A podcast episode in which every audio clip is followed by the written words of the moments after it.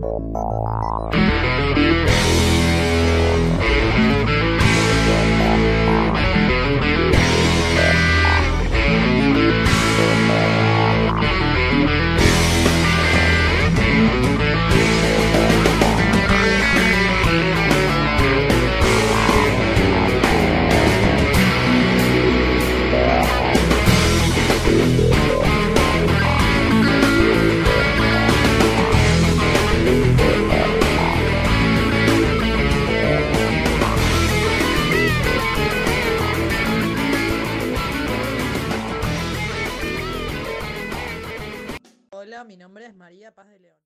Hola, mi nombre es Juana Fortesini. Hola, mi nombre es Sofía DiCaprio. Hola, soy María Claudia Gigliotta. Soy Constanza Florence.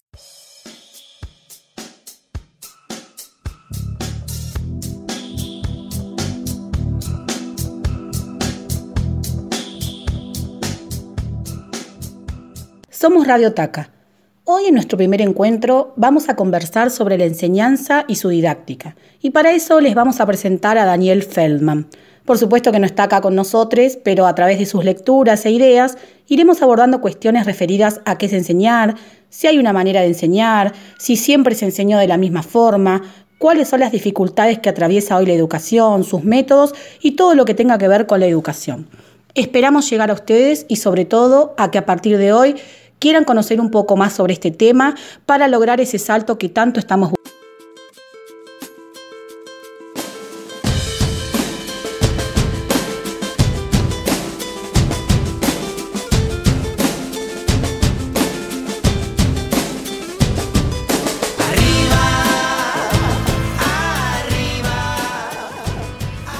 Bueno, acá estoy con mis compañeras. A ver, eh, hola Marina, contame un poco a ver quién es Daniel Feldman, cuál es su trabajo, qué hace.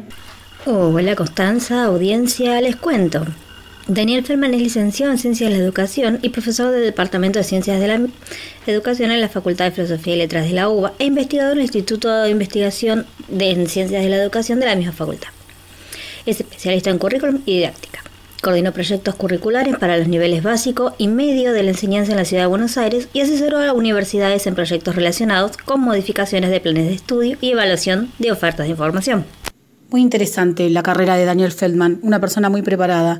Eh, estaba leyendo en su libro Enseñanza y Didáctica y él nos plantea la relación que hay entre la enseñanza y la didáctica y cómo está variado producto de la evolución del conocimiento. Nos dice que en sus comienzos la didáctica era en función de la búsqueda de un método para enseñar a todos de forma sistemática y que los objetivos eran combatir la ignorancia y el desarrollo intelectual y de alguna manera influir en la comunidad.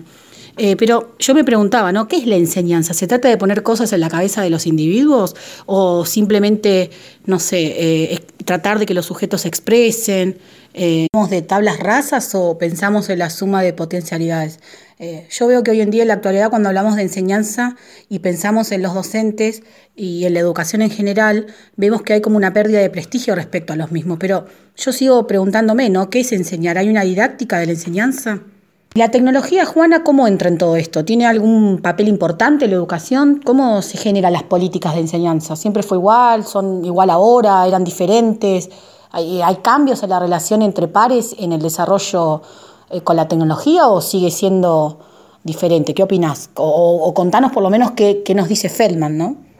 Creo que la tecnología es una gran oportunidad para comenzar a pensar y repensar estos temas con más profundidad. Se trata de un elemento disruptivo, hoy altamente valorado en las escuelas, que conlleva un enorme esfuerzo para su aplicación, cambios en nuestras prácticas, reconfiguración de los tiempos de clase, mayor disposición de recursos. Además, siguiendo el argumento de Feldman, las políticas de enseñanza, precisamente, tienen una gran historicidad, en tanto han atravesado múltiples transformaciones. Así es, Juan, es como nos contás vos y como lo plantea Daniel, ¿no? De alguna manera la tecnología irrumpe las aulas y debemos crear escenarios para que un docente con 30, 32 alumnos y dentro del mismo el docente pueda relacionarse entre sí, con cada persona, con cada alumno que tiene, para generar un vínculo que es lo más importante. Eh, pero Daniel plantea que esto no solo tiene que ver con lo didáctico, sino que con lo curricular y con la cuestión de la organización en general, ¿no? la organización de la escuela y el conjunto de personas que en ella participan, los tiempos. Y eh, él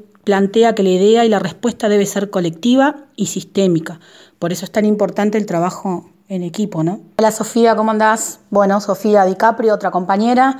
Eh, a ver, Sofía, contanos un poco qué es lo que habla Fenstermacher sobre la enseñanza y el aprendizaje, ya que Daniel también nos, nos presenta a este autor, ¿no? Hola Constanza, voy a hablar un poquito de Fenstermacher, el cual plantea el concepto genérico de enseñanza como un acto entre dos o más personas, comprometidas en una relación con el propósito de transmitir conocimiento o habilidades de una a otra. Así como de igual modo manifiesta también la dependencia entre la enseñanza y el aprendizaje, siendo una dependencia ontológica. La relación no es causal, se trata de una relación donde el significado de la enseñanza depende de diversas maneras de la existencia del concepto de aprendizaje, pero no causalmente. Con esto establece que es un error pensar que sin enseñanza no hay aprendizaje. Durante mucho tiempo se estableció una relación causal entre enseñanza-aprendizaje como si fuera una consecuencia directa de la otra. Sí, en realidad lo anterior que plantea Fenstermacher es una definición genérica, ¿no? Eh, las definiciones elaboradas son las que terminan correspondiéndose con la actual discusión sobre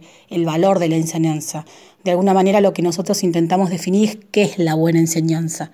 Así que bueno, eh, sería interesante poder abordar a, a este autor y la semana que viene, ya que hoy no tenemos tiempo, vamos a convocar a María Paz de León y ella nos va a hacer un, breve resumen, una explicación de, de esto que plantea el autor. Nos vemos la próxima y espero hayan disfrutado del programa.